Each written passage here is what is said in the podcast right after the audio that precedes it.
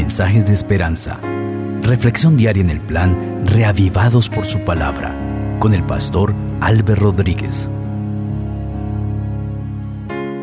Saludo de paz y bendición para ti, querido amigo. El Dios del cielo y quiere bendecirte y llenar tu corazón de paz. Si estás enfrentando una lucha, Clama al Señor. Él dice, clama a mí y yo te responderé y te enseñaré cosas grandes y ocultas que tú no conoces. Él también dice que la paz que nos da es una paz diferente a la que el mundo da, que al ir a Él podemos encontrar descanso. Entrega todo a Cristo Jesús. Hoy meditaremos en el capítulo 6 de primero de Samuel. Vamos a elevar una oración a nuestro Dios. Padre Precioso, estamos listos para hacer lectura de tu palabra que es santa, que es poderosa y que solamente la entenderemos bajo la dirección del Espíritu Santo. Habla a nuestro corazón a través de tu Santo Espíritu, Señor, y llénanos del mensaje de tu palabra. Te lo pedimos en el precioso nombre y soberano del Señor Jesucristo. Amén. El texto bíblico dice así, estuvo el arca de Jehová en la tierra de los filisteos siete meses. Entonces los filisteos, llamando a los sacerdotes y adivinos, preguntaron, ¿qué haremos con el arca de Jehová? Hacernos saber de qué manera podremos devolverla a su lugar. Ellos dijeron, si enviáis el arca del Dios de Israel, no la enviéis vacía, sino ofrecerle una reparación. Entonces seréis sanos y conoceréis que no se apartó de vosotros su mano. Ellos dijeron, ¿qué reparación haremos? ¿Qué pagaremos? Ellos respondieron, conforme al número de los príncipes de los filisteos, cinco tumores de oro y cinco ratones, de oro también, porque una misma plaga os ha afligido a todos vosotros y a vuestros príncipes. Haréis pues figuras de vuestros tumores y de los ratones que destruyen la tierra, y daréis gloria al Dios de Israel. Quizás aligere su mano sobre vosotros, sobre vuestros dioses y sobre vuestra tierra. ¿Por qué endurecéis vuestro corazón como los egipcios y el faraón endurecieron su corazón ante él? Después que los habían tratado así, ¿no los dejaron ir y se fueron?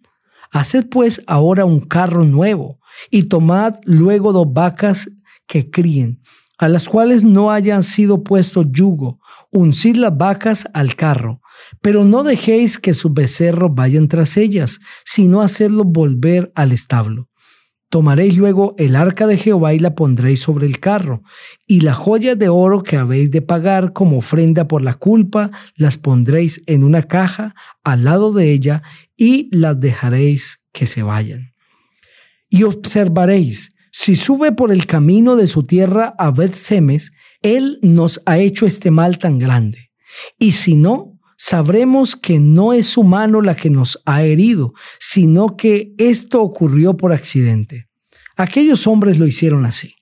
Tomaron dos vacas que criaban, las uncieron al carro y encerraron en el establo sus becerros. Luego pusieron el arca de Jehová, la caja con los ratones del oro y las figuras de sus tumores sobre el carro. Las vacas se encaminaron por el camino de Beth-Semes y seguían recto, andando y bramando, sin apartarse ni a derecha ni a izquierda del camino. Los príncipes de los filisteos fueron tras ellas hasta el límite de Beth-Semes. Los de Beth-Semes estaban cegando el trigo del valle. Al levantar los ojos divisaron el arca y se regocijaron de verla. El arca llegó al campo de Josué de Beth-Semes y se paró allí donde había una gran piedra.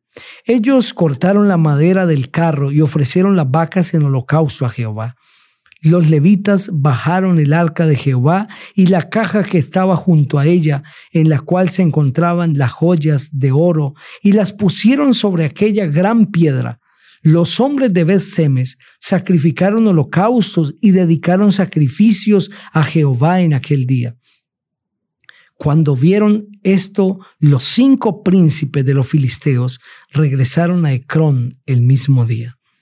Estos fueron los tumores de oro que pagaron los filisteos en reparación a Jehová por Asdod, uno por Gaza, uno por Ascalón, uno por Gad, uno por Ecrón.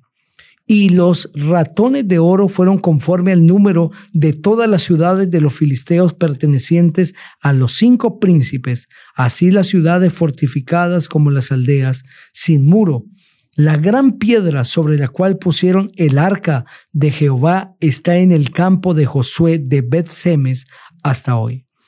Entonces Dios hizo morir a los hombres de Bet-Semes porque habían mirado dentro del arca de Jehová. Hizo morir a cincuenta mil setenta hombres del pueblo y lloró el pueblo porque Jehová lo había herido con una mortandad tan grande. Los de beth dijeron, ¿quién podrá estar delante de Jehová el Dios Santo? ¿A quién la enviaremos nosotros? Entonces enviaron mensajeros a los habitantes de Kiriat Jearim diciendo, los filisteos han devuelto el arca de Jehová, descended pues y lleváosla. Así se cierra ese capítulo que narra el momento cuando los filisteos devuelven el arca a los israelitas y el método que usan. Los filisteos han tenido el arca durante siete meses, pero el arca se ha convertido en un grave problema nacional. Los filisteos están que no saben qué hacer con el arca. El arca de Dios que es la bendición para el pueblo de Israel, que es el icono de la presencia de Dios para los filisteos, se convierte en un problema. Porque cuando nosotros nos acercamos al Dios del cielo con todo nuestro corazón, recibimos bendiciones. Pero cuando nos acercamos al Señor desafiantemente y de una manera rebelde, lo que viene son maldiciones. Lo que para el pueblo de Israel era bendición, para los filisteos se convirtió en la peor maldición. Los filisteos entonces deciden llamar a los sacerdotes y adivinos y les hacen una pregunta, ¿qué haremos con el arca de Jehová? Háganos saber qué hacemos con ella.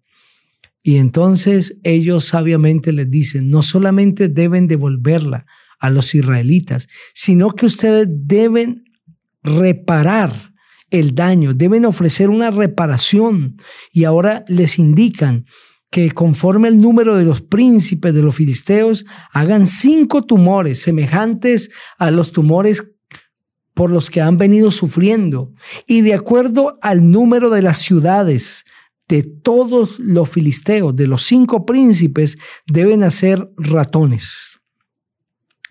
Esos ratones deberían representar aquellos ratones que estaban destruyendo las, los cultivos, las siembras de los filisteos. Ese número 5 representa a la Pentápolis, es decir, las cinco ciudades principales de los filisteos. Una de ellas se llamaba Asdod, la segunda Gaza, la tercera Ascalón, la cuarta Gad y la quinta Ecrón. Estas eran las cinco ciudades y en ellas estaban representadas todas las demás ciudades. Hagan esto, hagan una reparación, le dicen los adivinos y sacerdotes filisteos y de esa manera, ustedes podrán hacer que la ira del Dios de Israel se aplaque. Esta era una forma de ofrecer al Dios de Israel una reparación, pero al mismo tiempo era una expiación por sus pecados. En el concepto de las religiones paganas, la expiación se ofrecía para hacer aplacar la ira de los dioses, porque los pueblos habían ofendido a los dioses, entonces ofrecían expiación para hacer aplacar su ira. Y en ese concepto es que los adivinos y sacerdotes filisteos les dicen, hagan ustedes expiación por ustedes al hacer estos tumores y estos ratones, porque ustedes han ofendido al Dios del cielo, al Dios Jehová, al Dios de los israelitas, y Él se ha encendido en ira sobre ustedes.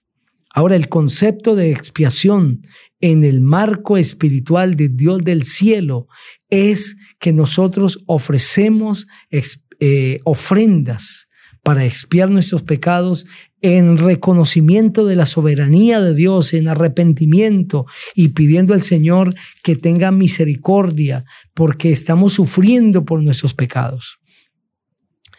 Y ahora les indican algo más los filisteos. No solamente hagan esto, sino que ustedes deben probar y necesitan señalar, tener una señal si realmente ustedes están sufriendo por el Dios del cielo que los hirió o sencillamente es otra plaga que llegó. Y les dan las indicaciones de tomar unas vacas que estuvieran criando y que no hubiesen cargado, que no estuviesen adiestradas para cargar un carro. Y debían poner el carro sobre las vacas, llevar sus corderos, llevar sus crías a los corrales y dependiendo del camino que las vacas tomaran, así probarían si era el Dios del cielo el que estaba detrás de todo esto o no. Y las vacas tomaron el camino que ellos habían indicado, el camino a Beth Semes. Si tomaban ese camino, todo esto tenía que ver con haber capturado el arca y así fue. Los israelitas en Beth Semes recibieron el arca con mucho júbilo y alegría, sacrificaron las vacas en ofrenda al Señor, pero cometieron un error los de Beth Semes, mirar por dentro del arca. Dios no había autorizado esto. Este era un implemento sagrado del santuario.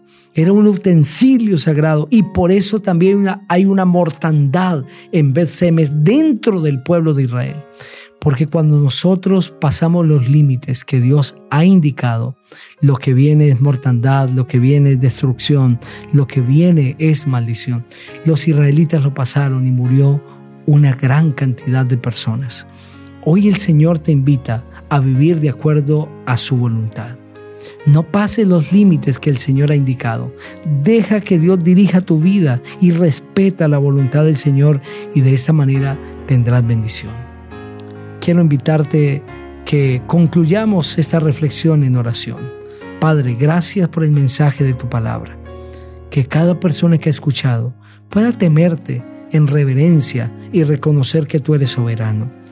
Y que nos des un corazón dispuesto a hacer tu voluntad. En Cristo Jesús. Amén. Dios te bendiga